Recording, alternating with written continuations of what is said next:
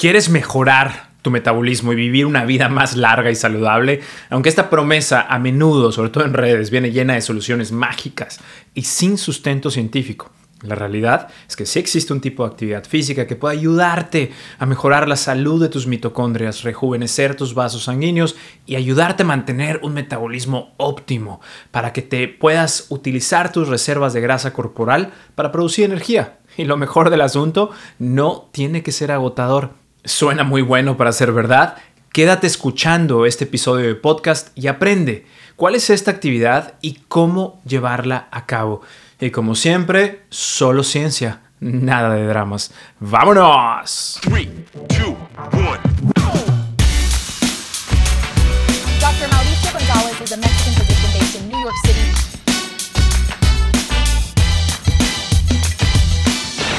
Doctor Mao, informa. Hola a todos, soy el Dr. Mao, médico con triple certificación de grado, especializado en medicina interna, medicina de obesidad y medicina de emergencias, que vive y practica medicina en New York City. Si quieres saber más de mí, puedes visitar mi website drmauriciogonzalez.com. En esta ocasión voy a revelarte el secreto que reservo solo para mis pacientes para conseguir una salud óptima a través de un método de entrenamiento que a menudo se pasa por alto, el entrenamiento de zona 2.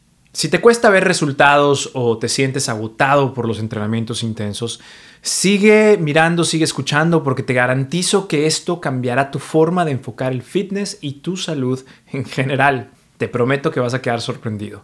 Primero, ¿qué es el entrenamiento de zona 2? El entrenamiento en zona 2 se refiere a un nivel de esfuerzo moderado durante la actividad física. Este enfoque se basa en las zonas de intensidad de entrenamiento que suelen dividirse en, cinco zonas, desde la más fácil, zona 1, hasta la más intensa, zona 5. Zona 1 es como ir caminando por la calle y la zona 5 es prácticamente vomitar tus pulmones, es decir, el último tramo en una carrera de 100 metros planos. En términos más simples, entrenar en zona 2 significa que estás haciendo ejercicio a una intensidad que te permite respirar con cierta facilidad y hablar sin sentirte tremendamente agotado. No es demasiado suave ni demasiado intenso, se encuentra en un punto intermedio.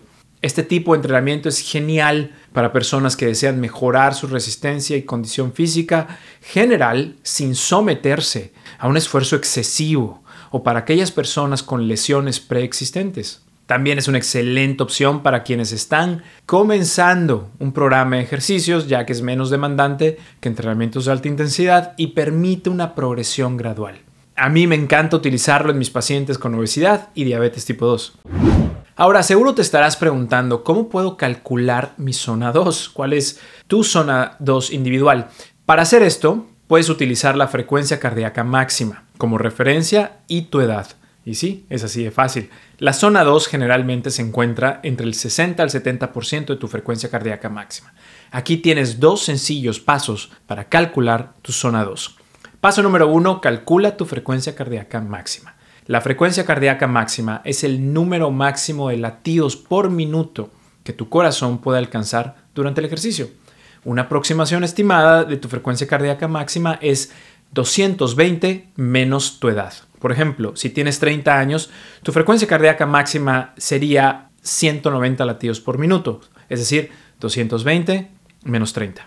Paso número 2, calcula tu zona 2. Para encontrar la zona 2 simplemente multiplica tu frecuencia cardíaca máxima por el porcentaje correspondiente. En este caso multiplica tu frecuencia cardíaca máxima por 0.6 o 0.7 para determinar el rango de tu zona. Regresando a nuestro ejemplo de una persona de 30 años con una frecuencia cardíaca máxima de 190 latidos por minuto, el límite inferior de la zona 2 serían 114 latidos por minuto, límite superior 133 latidos por minuto.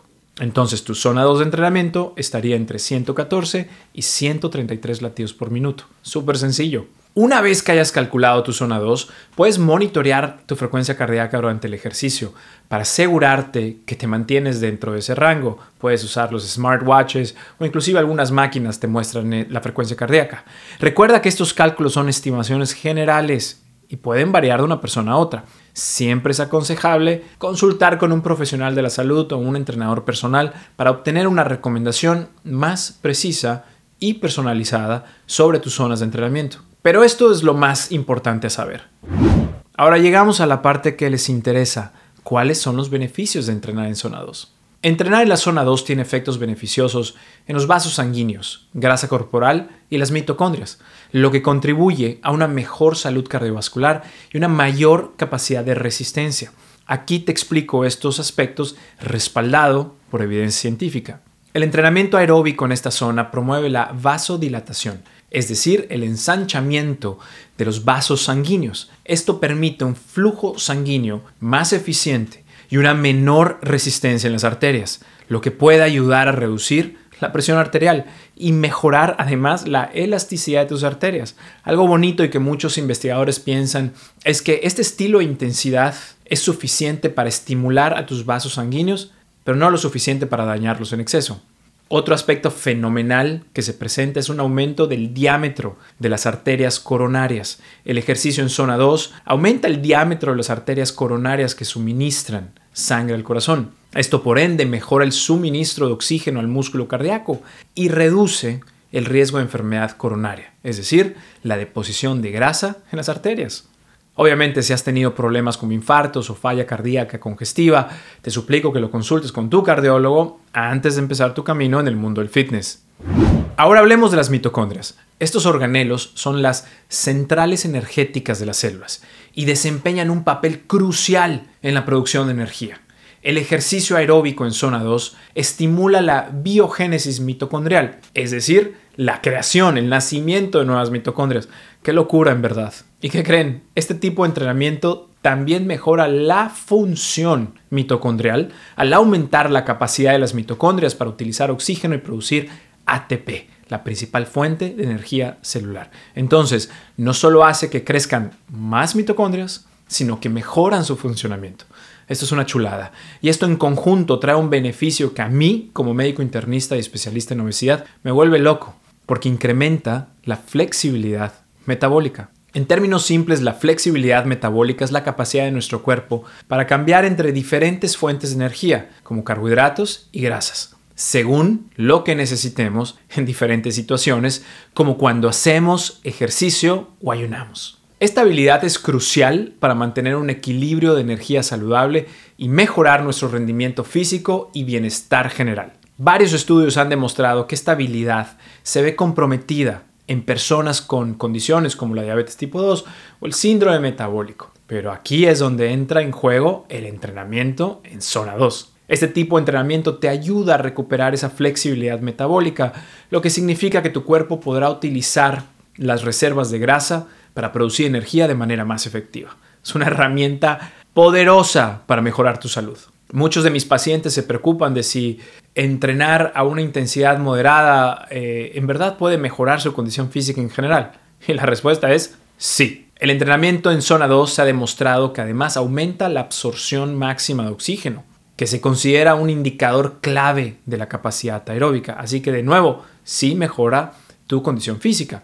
El ejercicio de intensidad moderada también es una excelente manera de mejorar tu base aeróbica, ayudar con el entrenamiento de mayor intensidad y mejorar tu rendimiento atlético con el tiempo. Entre más entrenes en zona 2, mejor podrás rendir en tus sesiones de fuerza, así como lo escuchan. Ahora, ya saben que a mí me encanta la evidencia fuerte, no anécdotas. Afortunadamente, tenemos datos de estudios controlados que muestran la potencia de un entrenamiento aeróbico moderado para mejorar nuestra salud. En un estudio controlado, participantes con diabetes tipo 2 fueron divididos en tres grupos. Un grupo realizó ejercicio vigoroso, otro ejercicio moderado y el tercer grupo no hizo ejercicio.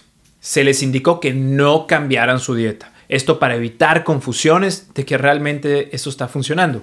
Después de una intervención de 12 meses, se aconsejó a los participantes que mantuvieran un estilo de vida saludable y continuaran haciendo ejercicio. A lo largo de 10 años, la incidencia de la diabetes tipo 2 fue significativamente menor en ambos grupos de ejercicio, tanto en el vigoroso como en el moderado. Además, la circunferencia de la cintura y los niveles de hemoglobina glicosiladas fueron significativamente menores en los grupos de ejercicio. Esto significa que para nuestra salud metabólica el ejercicio moderado como el intenso son buenas opciones. Esto es un alivio enorme para nosotros los doctores, ya que no tenemos que pedirles a nuestros pacientes matarse en el gimnasio. ¿Y qué creen? Estos resultados positivos los hemos visto también en la presión arterial elevada. Ahora te puedes estar preguntando, ¿cuántas veces a la semana debo entrenar de esta forma. No sabemos a ciencia cierta, pero varios estudios han demostrado que con tan solo tres veces por semana en sesiones de una hora es suficiente para ver los cambios que te he comentado hasta ahora. Yo, por ejemplo, entreno tres, cuatro sesiones por semana de una hora. Mis ejercicios favoritos para entrenar en zona 2 son trotar, elíptica, remadora o simple y sencillamente caminar en la banda sin fin a un paso veloz y con inclinación. Como pueden ver, no es difícil de implementar y aunque no lo creas, esta intensidad es aplicable para otras actividades como zumba, natación, etc. Es decir, hay de dónde escoger. Pero el secreto es hacerlo. Más constancia, menos drama. Bueno, queridísimos amigos, ha sido un placer estar con ustedes en este episodio. Si me escuchan dentro de su casa, el trabajo o desde el coche, les deseo lo mejor, el mejor día. Disfruten un cafecito en mi nombre y espero que incorporen este tipo de entrenamiento y empiecen a cosechar sus beneficios. No se les olvide comentar en mis redes sociales y les suplico que se suscriban a mi podcast en la plataforma que ustedes prefieran para recibir más información con el potencial de transformar tu salud. Nos escuchamos pronto. Dr. Mao informa.